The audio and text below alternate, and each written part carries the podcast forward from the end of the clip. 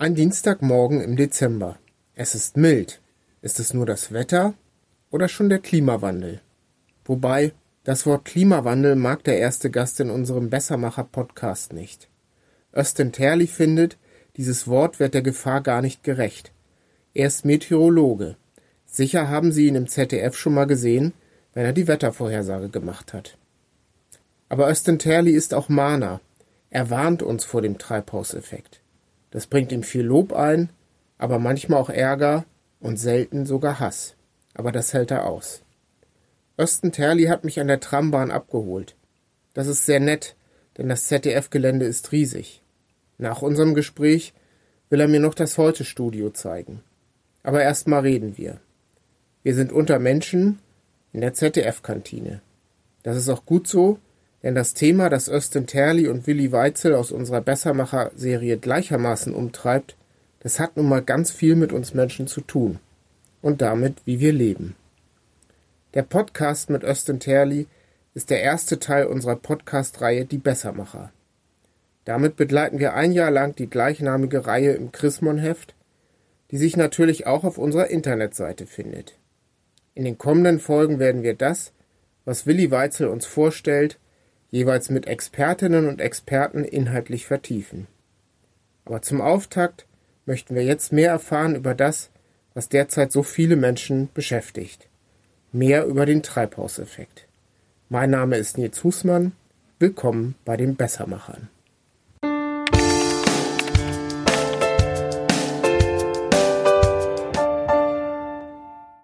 Sie sind ja sehr, sehr aktiv auf Twitter und bei Twitter kennen wir diese Kurzbiografien, mit denen sich Leute vorstellen. Die habe ich mir auch angeschaut und bei Ihnen fand mhm. ich interessant, dass äh, auf Englisch, aber ich übersetze es gleich mal, Sie seien geboren auf einem CO2-Niveau in der Atmosphäre, das bei 326 ppm lag. ppm ist Parts per Million.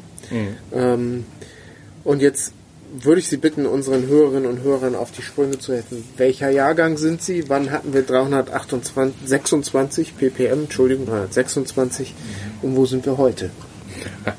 Ja, ähm, tja, das war 1971 in etwa. Ähm, da waren es 326 ppm. Und jetzt sind wir bei, äh, ich habe die letzte Zahl gar nicht mehr im Kopf, äh, ich glaube offiziell sind wir jetzt bei 408, das schwankt. Im Sommer nimmt das ab, weil die, genau, weil die Vegetation, ich hm. muss auch immer überlegen, ich ja. muss mir immer Sachen rekonstruieren. Ja. Ähm, oft habe ich die Sachen nicht parat, sondern muss noch mal kurz drüber nachdenken. Aber es ist so, dass die Vegetation die äh, das Kohlendioxid aufnimmt und im, ab wenn, wenn die Vegetation quasi wieder äh, nachlässt, sage ich mal, dann nimmt die Konzentration wieder zu. Ähm, und wir hatten letztes Jahr einen Tageswert, meine ich, ähm, von über 414, 415 ppm. Also mhm. das war mal kurzfristig. Also es gibt ähm, eine Schwankung jährlich, die nimmt dann zum bis bis quasi die gesamte Vegetation, die alle Pflanzen aufgeblüht sind, bis es richtig grün ist, ähm, nimmt sie zu und dann äh, geht's halt wieder runter. Mhm. Aber der Trend so über die Jahre ist eindeutig. Ich glaube, es gibt auch paar Orte auf der Welt, wo man das versucht, immer so zu messen. Auf mhm. Hawaii ist, glaube ich, ein, ja. ein Ort, Mauna Loa, ja. Genau, auf dem man das äh, macht und darstellt. Also der Trend ist ja klar. Mhm. Ähm, jetzt denkt man so von 326 auf über 400. Ist so rein nominell natürlich schon eine Menge, aber mhm. ppm, Parts per Million, Teilchen pro Million, denkt man, ja, kann das so dramatisch sein. Ähm, ich wollte Sie noch mal bitten, uns zu erklären, was passiert in unserer Atmosphäre, wenn wir das zulassen und schon zugelassen haben, mhm. dass die CO2-Konzentration steigt? Also wir haben ja einen ähm, erst einmal wie, wie funktioniert das überhaupt? Wie funktioniert der Treibhauseffekt?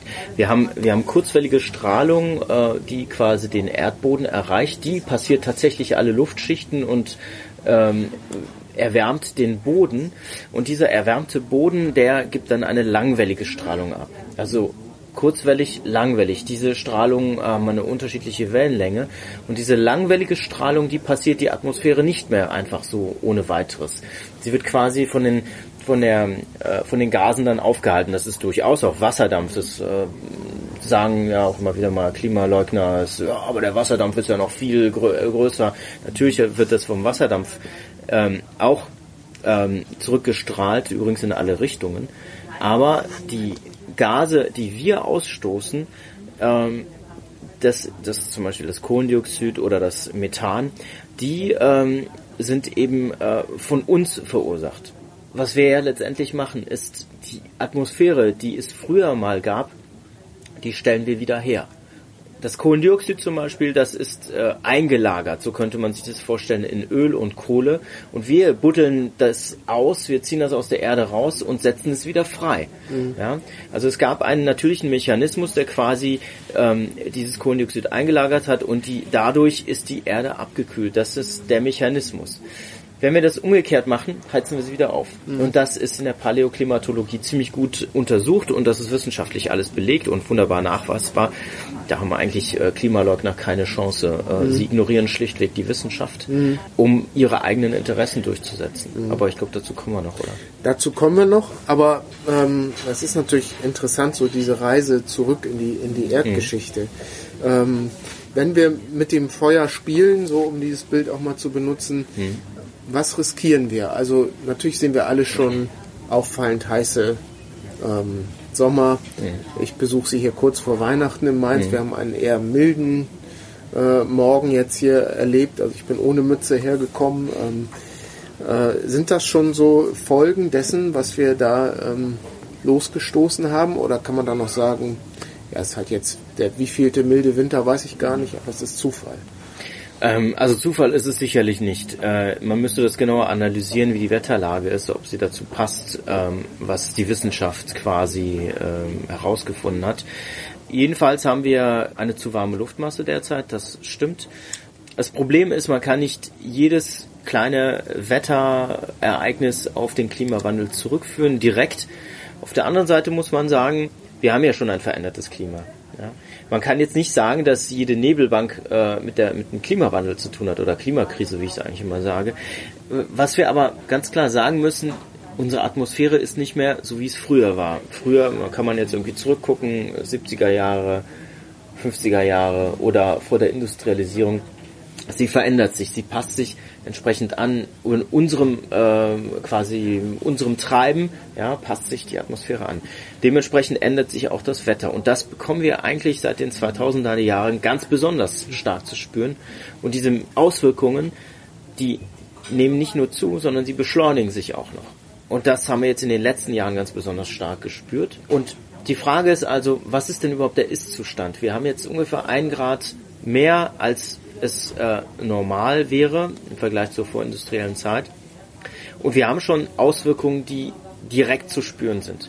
Da hängen ja auch die, zum Beispiel die Brände in Australien. Australien leidet ganz mhm. stark darunter, obwohl sie in dieser Woche, glaube ja, ich, eine enorme Hitze. Eine enorme Hitzewelle kommt da noch. Ich bin gespannt, was da, also gespannt bedeutet bei mir immer rein, äh, rein aus wissenschaftlicher Sicht, weil äh, gut ist das alles nicht. Aber sie hatten ja schon eine, einen ganz schlechten Frühling, ja, mit sehr vielen Bränden. Da, sind, da ist enorm viel abgebrannt und jetzt bekommen sie noch so eine heftige Hitzewelle hinterher und der Sommer beginnt dort erst gerade. Mhm. Wir springen gerade jetzt ein bisschen, ne? aber mhm. äh, das Ganze, wenn man es zurückführt auf die Frage ist, wir haben schon eine Veränderung. Wir spüren das. Es ist von der Wissenschaft äh, äh, erklärbar. Es ist messbar mit Satelliten mit, äh, Technik, mit Technik, es ist alles nachweisbar. Und die Frage war, wo das hinführt. Wenn wir das so weiter fortsetzen, dann wird es immer wärmer werden, weil wir hören ja auch nicht auf, quasi mit dem Freisetzen des, der, der Treibhausgase. Und dazu beginnt auch das Erdsystem darauf zu reagieren. Ja, zum Beispiel dieses Methan, was in den mhm. Ähm, in Sibirien oder in Alaska freigesetzt wird. Was im Boden bisher eingelagert war. Genau. Von einer Frostschicht. Genau. Erschlossen. So ist es. Also das tausende Jahre quasi in der Erde gefrorenes biologisches Material, was auftaut und zu modern beginnt. Und wir kennen das, ähm, dass äh, wenn es modert, dann riecht es nicht gut, mhm. da wird eben Methan mhm. frei. Ja, und äh, Methan ist ein noch viel potenteres Treibhausgas. Mhm. So, also wir müssen sagen, dass, dass diese, dass diese Rückkopplung vom Erdsystem mit großer Wahrscheinlichkeit, und da gibt es ja auch ähm, äh, mittlerweile haufenweise Publikationen drüber, die sagen, äh, dass, dass es eben äh, die Erwärmung weiter verschärfen wird. Mhm. Wir können das vielleicht gleich noch weiter ausführen, weil äh, das kriegt man in einer Frage, in einer Antwort gar das nicht sind, unter. Das sind die sogenannten Kippschalter, Genau, wo ich äh, ja. einen, einen äh, bestimmten äh, ja, wo ich als, als Menschheit riskiere, dass wir darüber hinwegkommen und durch den äh, dann Prozess mit viel CO2, Methan in der Atmosphäre Entwicklungen losgehen, die man auch nicht mehr einfangen kann. Ja, die, die Frage ist, ähm, sind diese Kipppunkte eigentlich schon getriggert? Ähm, das ist ja zum Beispiel ähm, die Westantarktis, da gab es vor Jahren schon ähm, Hinweise darauf, dass sie wahrscheinlich verloren ist, weil sie von unten gewärmt wird, Meeresströmungen, die sich verändert haben, die wärmer sind als normalerweise und quasi das Eis dann anknabbern. Äh, Das an, rutscht dann ins Meer. Genau, also der, der Punkt ist, wenn, wenn äh, gerade in der Westantarktis, wo ein Teil auch im Wasser ist, dieses Eises, äh, ist das natürlich besonders äh, übel, muss man sagen. Ähm, und wenn man wieder ganz weit in den Norden schaut, in, in die Arktis, da haben wir ja auch einen massiven Rückgang des Eises, 75 Prozent, wenn man ähm, auf das Volumen schaut, des Eises ist weg und das innerhalb von 30, 40 Jahren. Innerhalb einer Generation hat sich das entwickelt. Also die Frage ist nicht, wann wird es dort im Sommer eisfrei, sondern dass es überhaupt eisfrei wird. Das ist schon eine irre Nachricht. Ja. Ganz naive Frage. Wenn wir es schaffen, das Rad wieder zurückzudrehen, wird das dann zurückkommen? Also das nehmen das Eis, zumindest in der Antarktis, sei äh, dann stellenweise verloren.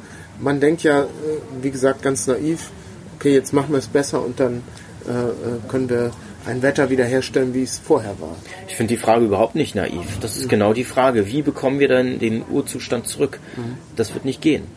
Weil das Eis, was über Jahrtausende gewachsen ist, das kann man nicht einfach rückgängig machen. Das, zum Beispiel in der Antarktis ist es ja so, äh, jetzt als Beispiel, der Schnee fällt, wird komprimiert und wird zu Eis. Ja, und das ist ein Prozess, der über viele Jahrhunderte, Jahrtausende abläuft.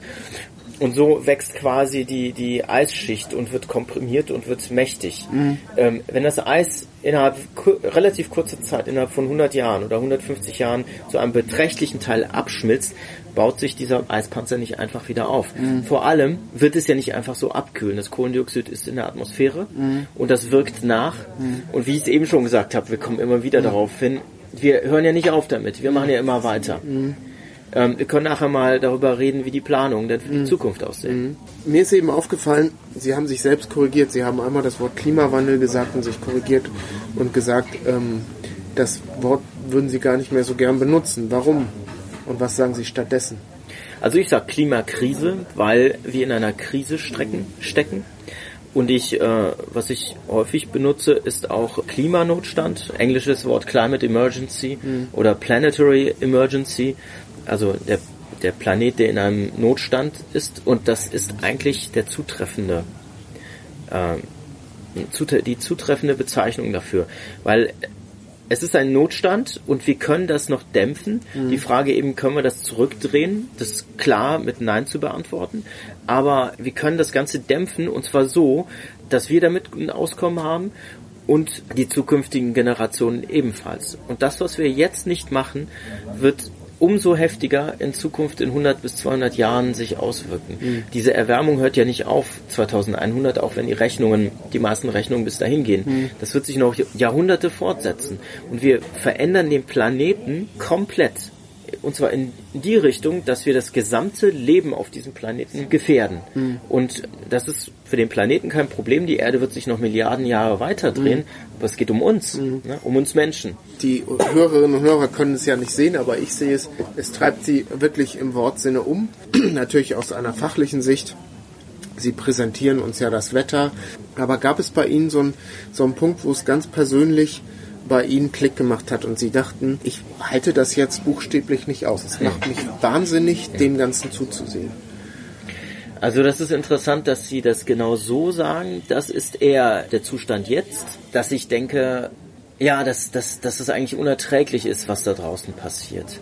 Ähm, aber es gab irgendwann den Klick, das hatte auch damit zu tun mit meiner Arbeit hier im ZDF, dass ich quasi als Moderator natürlich auch eine Verantwortung habe. Und gerade wenn ich in dem Fachbereich tätig bin, der quasi erstens wissenschaftlich ausgebildet ist und auch die, die Zusammenhänge erkenne, kann man einfach sich nicht zurückhalten. Ich finde, das ist eine Verantwortung. Wir Metrologen haben ja so, so gegenüber der Gesellschaft eine bestimmte Verantwortung. Mhm. Es ist, äh, dass man irgendwie schönes Wetter vorher sagt, ist eine Sache, das finden viele toll, ist ja auch gut.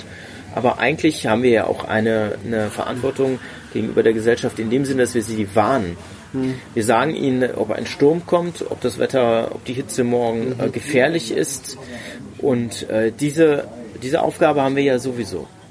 Jetzt ist die Frage, ähm, wenn wir die Zusammenhänge verstehen, was was die Klimafolgen sind und ähm, wie sich das, äh, was da draußen passiert, dann finde ich, ist das ein Muss, dass wir auch darüber reden. Mhm. Und das sehen allerdings nicht viele Meteorologen so. Und ist Ihnen das irgendwann mal bewusst, also persönlich auch bewusst geworden? Vielleicht, ich glaube, Sie haben auch Familie, äh, Kinder. Ich möchte da jetzt was tun. Ich möchte ähm, äh, nicht äh, natürlich weiterhin auch das nächste Sturmtief ansagen und ganz normales Wetter, über das sich die Leute natürlich auch mal freuen können, aber mhm. da ist was im Hintergrund, was uns große Sorgen machen muss. Gab es da bei Ihnen so einen Schlüsselmoment? Ja, ich habe ähm, beim Morgenmagazin Ende 94 hatte ich die Karten, äh, das waren allerdings die deutschlandweiten Karten, da war es sehr warm gewesen und ähm, nicht 94, 2014. Oh, ich springe hier in den Jahren hin und her. Also nochmal Korrektur 2014. 2014. Ja, so ist es. Und ähm, aber 94 ist interessant, weil ähm, ganz kurze Anekdote dazu. Ähm, da habe ich äh, übrigens quasi mich entschieden, Richtung Metrologie zu gehen, das zu studieren. Wir haben erst was mit Fernmeldetechnik genau, ich, äh, Fernmeldeanlagen, Elektroniker mhm. habe ich gelernt, äh, die Ausbildung. Und dann habe ich mein Abitur nachgeholt, aber schon mit der, mit dem, mit der Sicht, dass ich Metrologie studieren werde und das war etwa 94. Ja, jedenfalls ähm, war ähm, Anfang der 90er, ich weiß es gar nicht mehr, es war eine Klimakonferenz, die mich dazu geführt hat, die mich, die mein Interesse an der Metrologie und am Klima mhm. geweckt hat. Mhm das war der erst, das erste Mal, wo ich das richtig realisiert habe. Mhm. Ähm, aber es, ich muss sagen, da, diese Realisierung, die ist nicht geblieben. Die ist dann auch wieder verschütt gegangen und kam wieder auf. Und mhm. selbst beim Studium ähm, hatte ich eine andere Richtung, auch wenn ich Paläoklimatologie auch studiert habe. Das müssen Sie einmal bitte kurz erklären. Ja, Paläoklimatologie ist die ähm, quasi die Klimatologie, die sich mit dem mit den Erdzeitaltern beschäftigt, mhm. weit zurück. Also genau. die älteste also Klima kann man ja auch die letzten 30 Jahre sich angucken oder man kann auch mehrere hunderttausende Jahre oder Millionen Jahre mhm. zurückschauen. Genau, also das ist wie ein Buch, das wir aufschlagen können und zurückblättern können. So ist es. Genau. Und äh, die Frage zurück, wir mhm. 2014, mhm. Äh, das, das war quasi der Moment, wo ich mich stärker da engagiert habe, äh, nach und nach. Und richtig äh, intensiv habe ich das dann ab etwa Ende 2016, 2017 da war ich auch auf einem Treffen der Meteorologen. Es sind nämlich doch immerhin einige, etwas über 100 Meteorologen weltweit, die sich intensiv damit beschäftigen, mhm.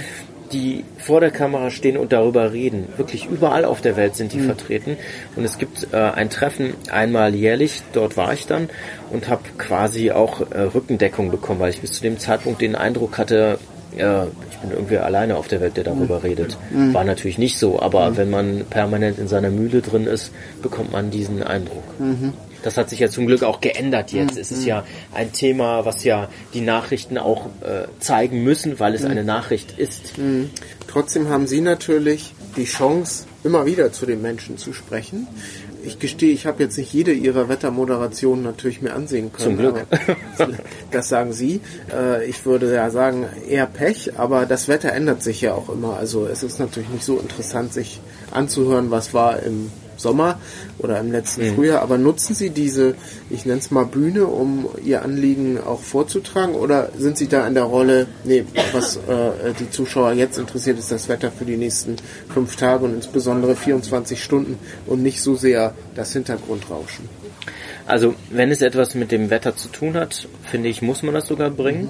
Und ähm, wir haben es ja eingangs auch gesagt, dass das Klima hat sich ja verändert und dieses veränderte Klima wirkt auf die Wettersysteme, verändert zum Beispiel den Jetstream, beeinflusst andere ähm, grundlegende Phänomene der, der Meteorologie.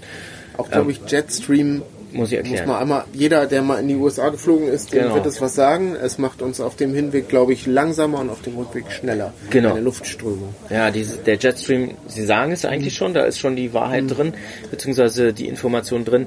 Ähm, wir haben eigentlich eine Strömung, die von ähm, West nach Ost führt und äh, klar, wenn Sie dann nach Osten fliegen, fliegen Sie voll gegen diesen stark, dieses, man nennt es ja auch Starkwindband in etwa neun Kilometer Höhe. Und äh, wenn ein Flugzeug dagegen fliegt, äh, muss es, wird es langsamer, muss mehr Treibstoff verbrauchen und auf dem Rückweg ist es schneller. Deswegen, äh, das hat man entdeckt und hat es nach, danach benannt, Jetstream. Also es ist ein Sta Strahlstrom, ja, und äh, die Flugzeuge fliegen damit.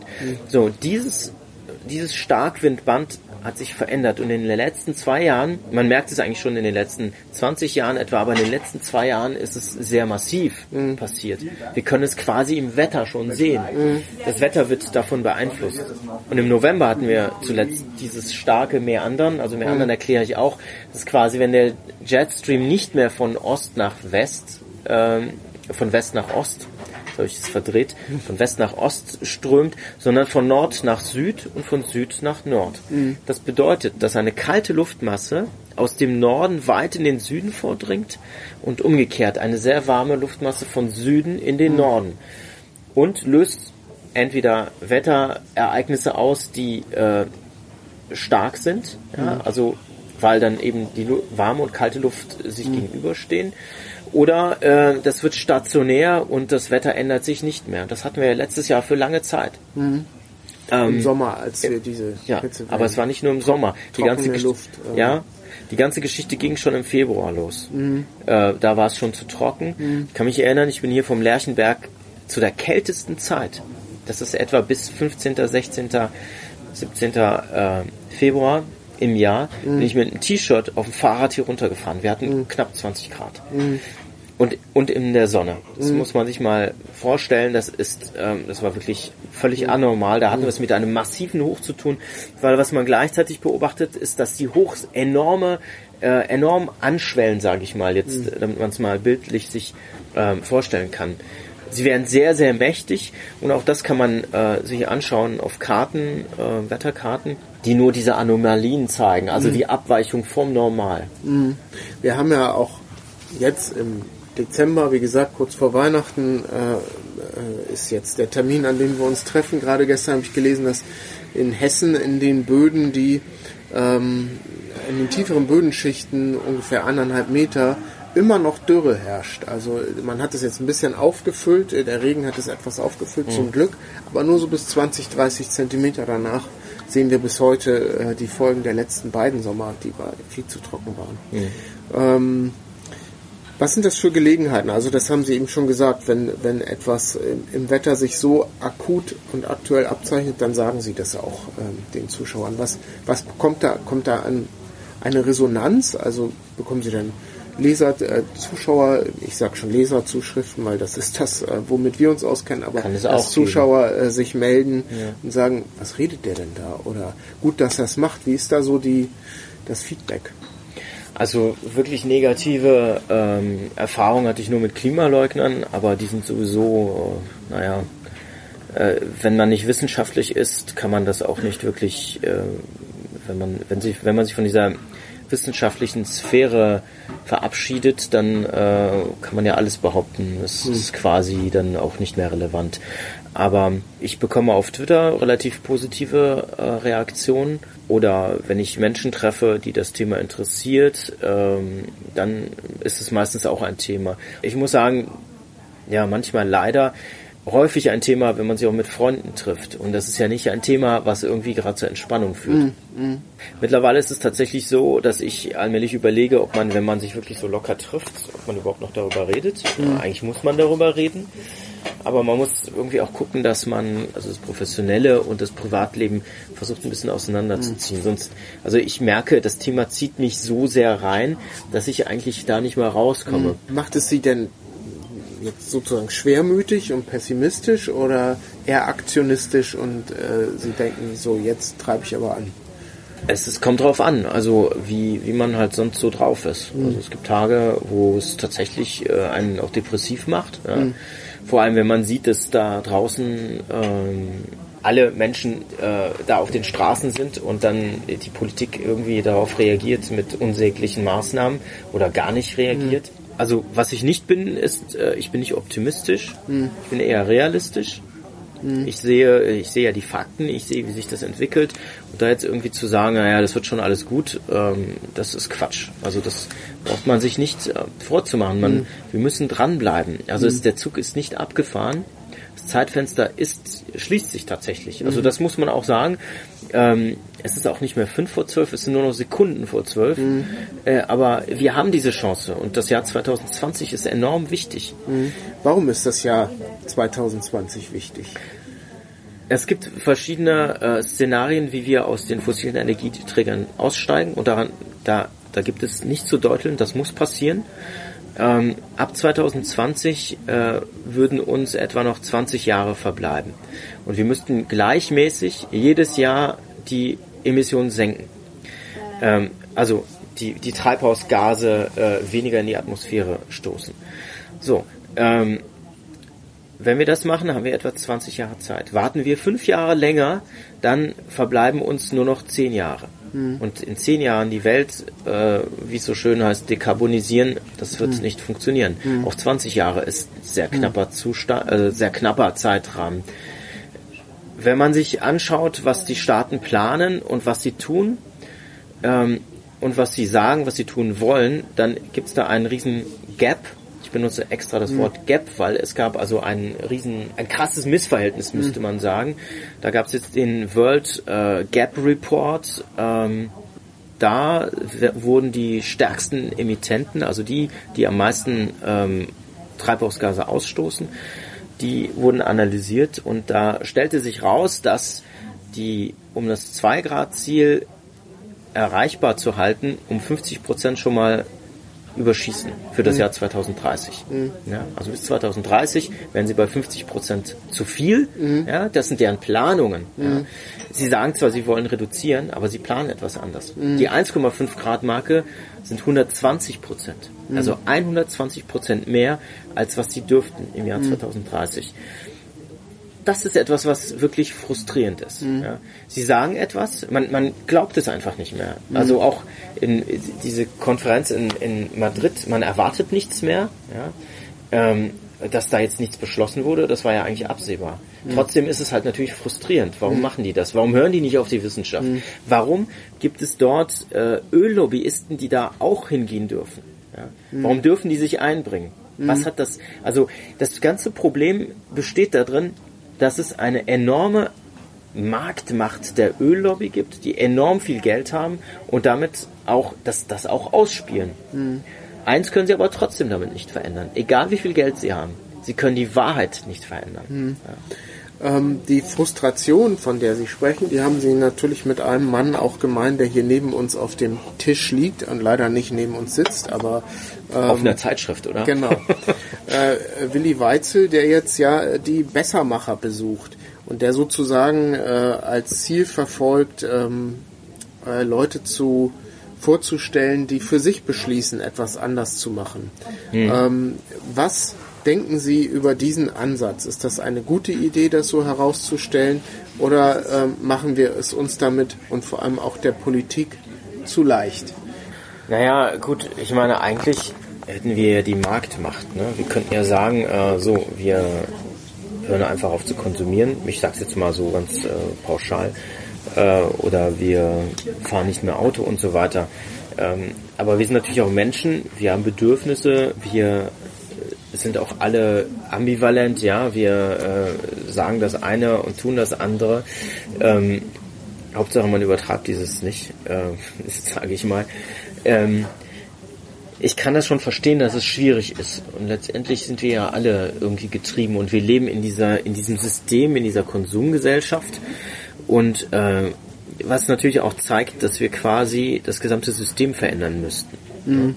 Also ja. ein, eine ewige Expansion äh, auf einem endlichen Planeten, äh, das funktioniert nicht. Also ewiges Wirtschaftswachstum, genau. was ja auch so ein bisschen so ein Fetisch ist. Ja. Also macht uns ja auch Angst, wenn das mal ausbleibt oder stagniert. Genau. Eine Rezession kommt.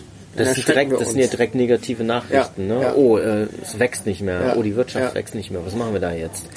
ähm, dass das aber so nicht ewig funktioniert. Wir, wir können nicht ewig wachsen, geht einfach nicht. Ja, das ist äh, das ist keine keine linksversiffte ähm, Idee oder äh, wenn man das jetzt völlig von der Politik abkoppelt, von ideologischen Denken und so weiter. Es geht einfach nicht, dass wir die endlichen Ressourcen permanent ausbeuten und äh, in eine Atmosphäre imitieren, Zum Beispiel, deren Au ja. äh, Aufnahmefähigkeit auch endlich ist. genau.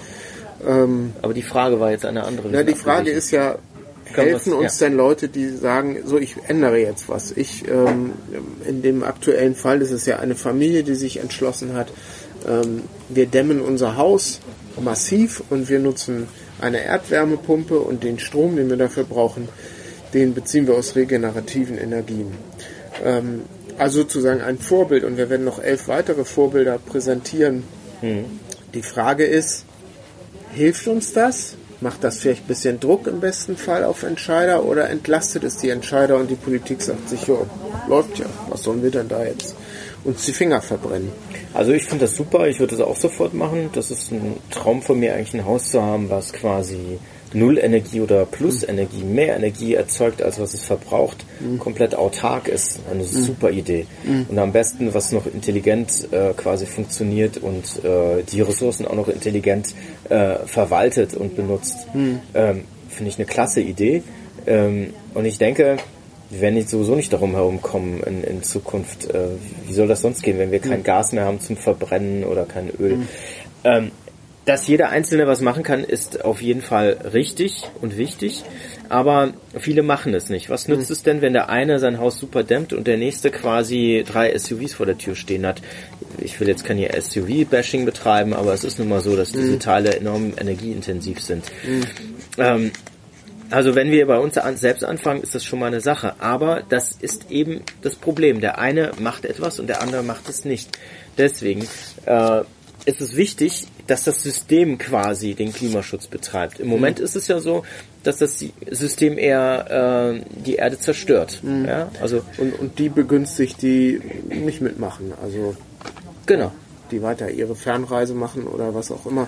Man muss es ja auch nicht so moralisieren. Auch ich habe heute Morgen schon, ohne dass ich das wollte, in irgendwelche ressourcenintensiven äh, Konten eingezahlt, weil es keine Alternative gibt. Ähm, ich sehe aber, dass Sie ähm, Schuhe anhaben, die auf ein Leben als Radfahrer äh, schließen. Und ich wollte Sie auch fragen, haben Sie irgendwas geändert, also eine für sich persönlich oder für Ihre Familie beschlossen, nee, das und das machen wir jetzt nicht mehr? Oder, um es positiv zu formulieren, ich fahre gerne mit dem Fahrrad zur Arbeit und auch wenn es vielleicht ein bisschen weiter ist. Ja, das, das letzte passt. Ich fahre, ähm, die, die mich kennen, ähm, wissen, dass ich früher Liegerad gefahren bin und es sind 7.000 bis 8.000 Kilometer im Jahr zusammengekommen, über viele Jahre. Also ich habe in den, in den Jahren, die ich gefahren bin, habe ich etwa 80, 85.000 Kilometer zurückgelegt. Nur mit dem Fahrrad. Es war wirklich so, ich bin in Berlin viel gefahren, da habe ich 30, 40, 50 Kilometer am Tag zusammengekriegt. Ähm, dann ähm, ich bin damit Rennen gefahren, ich bin damit in den Urlaub gefahren, ich habe eigentlich mein halbes Leben auf dem Fahrrad verbracht und ich fand das geil. Ja. Und es war irgendwann war das sogar so, dass ich so eine Fitness hatte, dass ich quasi, wie gesagt, auch Rennen fahren musste, um um das noch steigern zu können. Es ging nicht mehr. Ich kann nicht auf der Straße immer schneller fahren, da muss man da auch permanent bremsen, das ist un, äh, ungut. Aber familienmäßig haben wir das so geändert, dass wir tatsächlich unser Auto verkauft hatten. Ähm, wir waren jetzt ein halbes Jahr ohne Auto und wir haben alles mit einem Cargo-Bike gemacht. Das Cargo-Bike hat einen E-Antrieb, so dass ich auch auf die Berge hochkomme. Und es hat eben den Vorteil mit E-Antrieb, dass man ähm, erstens nicht so verschwitzt ist. Das, ist, das sind so ganz praktische Sachen, ja. Ähm, und, und irgendwie immer zu einer, mit einer bestimmten Geschwindigkeit vorwärts kommt, egal ob es windig ist, ob es regnet. Ich fahre tatsächlich fast immer. Nur wenn es richtig heftig gefroren oder viel Schnee liegt, dann ist die Gefahr, dass wir uns auf die Nase legen, zu groß und dann lasse ich das. Aber bei jeder anderen Wetterlage, auch bei 35 Grad fahre ich Fahrrad, ähm, machen wir das. Ähm, genau, ich habe Familie, ich habe zwei kleine Kinder, die eine ist vier, wird vier und die andere ist acht. Und die Kleine, die- bringe ich immer noch mit dem, äh, mit dem Fahrrad, mit dem Cargo-Bike in den Kindergarten. So, das kann man machen. Das geht auch in einer Großstadt wunderbar. Ähm, aber ich mache das nicht, um Vorbild zu sein, sondern weil ich, weil mir das einfach Spaß macht und weil ich Autofahren einfach ätzend finde. Also ähm, das ist sobald ich im Stau stehe, denke ich mir, was ist das für ein Wahnsinn? Und ich sehe gerade jetzt im Winter, was da hinten für Rauchschwaden rauskommen. Ich weiß genau, das da ist nicht nur giftig, was da rauskommt, es ist auch noch klimaschädlich. Mhm. Aber wir haben ein Auto. Wir haben tatsächlich auch ein Auto mit Verbrennungsmotor. Ähm, aber ich bin mir sicher, dass wir das nicht lange haben werden. Mhm. Das ist ein ganz kleines Auto, eigentlich schon wieder fast unsicher, sowas zu fahren. Mhm. Weil die anderen so groß sind. Weil die anderen so groß sind, ne? Weil mhm. andere Panzer fahren, mhm. muss man sich hochrüsten? Nee, muss man nicht. Mhm. Also ich würde eher das Auto verkaufen, aber es geht in unserer Lage jetzt gerade nicht. Ähm, aber wir versuchen so wenig wie möglich das zu benutzen. Also ähm, was, was wir ganz krass machen, ist, wir fliegen halt nicht mehr. Mhm. Also ich äh, fahre tatsächlich äh, zwölf Stunden mit, mit, der, mit dem Zug nach Frankreich zum Beispiel, äh, mit der ganzen Familie, mit all den Annehmlichkeiten und Unannehmlichkeiten. Ich fahre regelmäßig nach Berlin wegen dem Mittagsmagazin. Da fahre ich auch immer mit dem Zug. Das mhm. ist wunderbar, ist überhaupt kein Thema, das ist nicht zu tun. Mhm. Aber ich muss sagen, letztes Jahr hatte ich einen beruflichen Flug ähm, und dieses Jahr hatte ich einen und nächstes Jahr, da werde ich sicherlich mein Carbon Footprint ziemlich äh, ausdehnen müssen, ist auch beruflich, wobei das, was ich da machen werde, äh, es wird eine Reportage sein ähm, aus der Arktis, mhm. Was auch wieder im quasi im Hintergrund äh, die Klimaveränderung ähm, hat.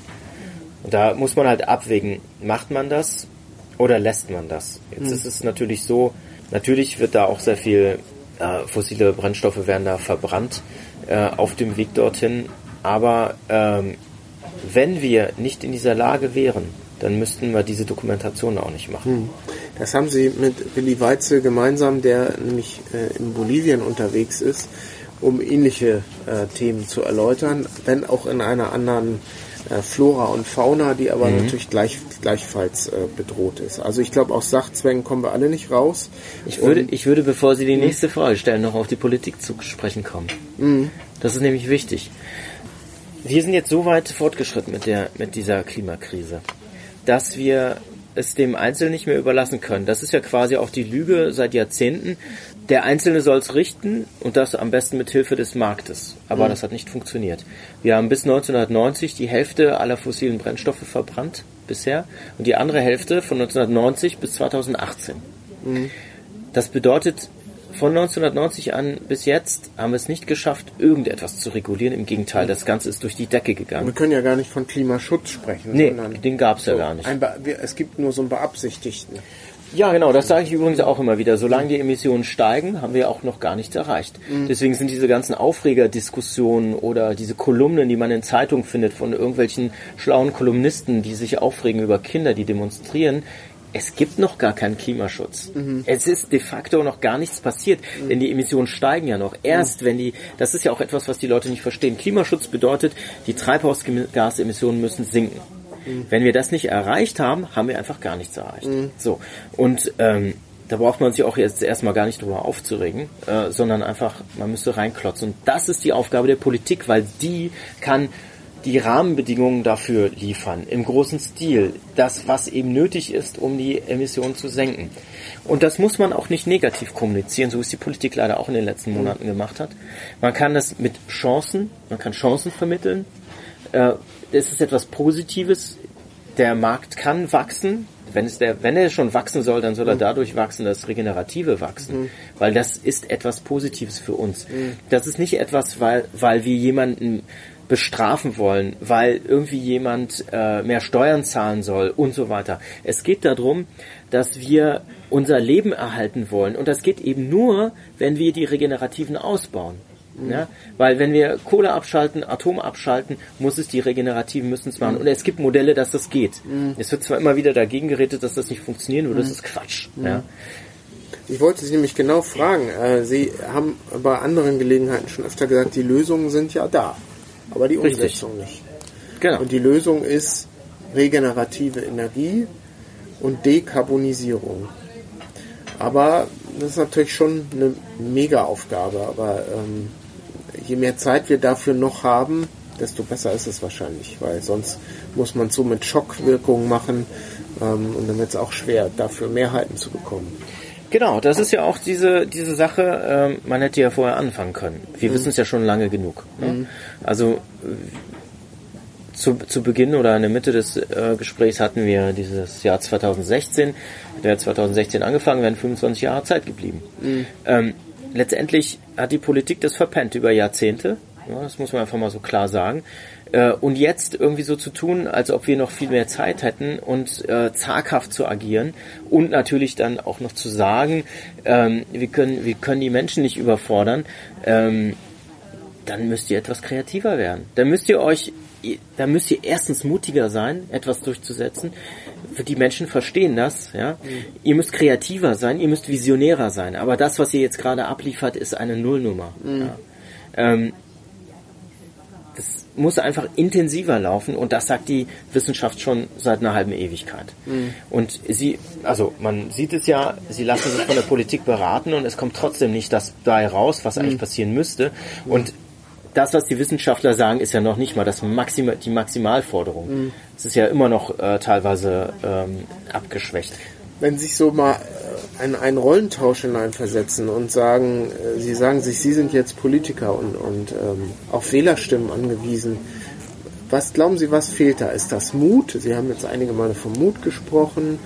Ähm, Unwillen, sich richtig auseinanderzusetzen, meine Entscheidung durchzuziehen. Also wir haben ja auch äh, in Umfragen sehen wir ja Mehrheiten für so Maßnahmen wie ein Tempolimit, aber es passiert nicht. Also der Bundestag hatte ja jederzeit die Gelegenheit zu sagen, hoch die Hände, das, wenigstens das machen wir jetzt.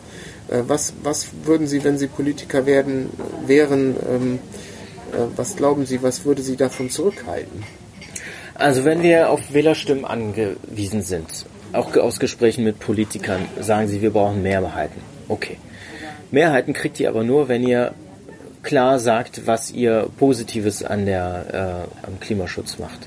So wie ich es eben gesagt habe, wir brauchen, das muss positiv kommuniziert werden. Ähm, wir, wir geben Milliarden, ich meine, es werden 80 Milliarden Euro äh, im Jahr aus für fossile Brennstoffe, die wir importieren müssen.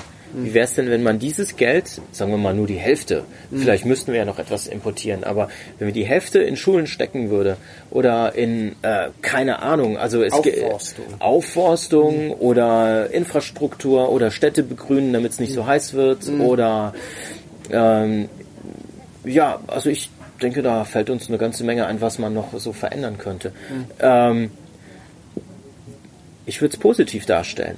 So positiv, äh, wie es wie es eben angemessen ist. Man sollte es auch nicht übertreiben. Natürlich wird uns das auch etwas kosten und es wird auch wehtun. Aber später tut uns das noch mehr weh, ja, das muss man auch sagen, weil wenn die Natur anfängt zu reagieren, dann haben wir eigentlich, dann können wir nur noch mitmachen. Ja. Und jetzt haben wir noch die Chance, etwas zu verändern. Was könnte man noch machen? Also ganz konkret, wieso müssen die Kohlekraftwerke 2038 vom Netz? Warum äh, ist die Solarbranche gedeckelt worden? Warum ist sie zugrunde gegangen in Deutschland? Warum wird die Windindustrie nicht massiv ausgebaut?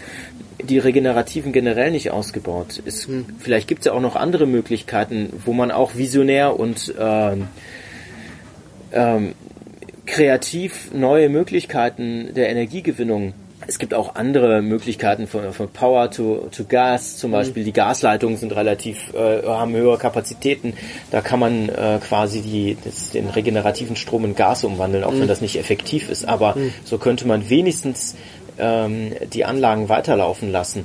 Ähm, wozu brauchen wir neue äh, Erdgasterminals im Norden Deutschlands und so weiter? Das, Ja, erklärt uns das doch mal.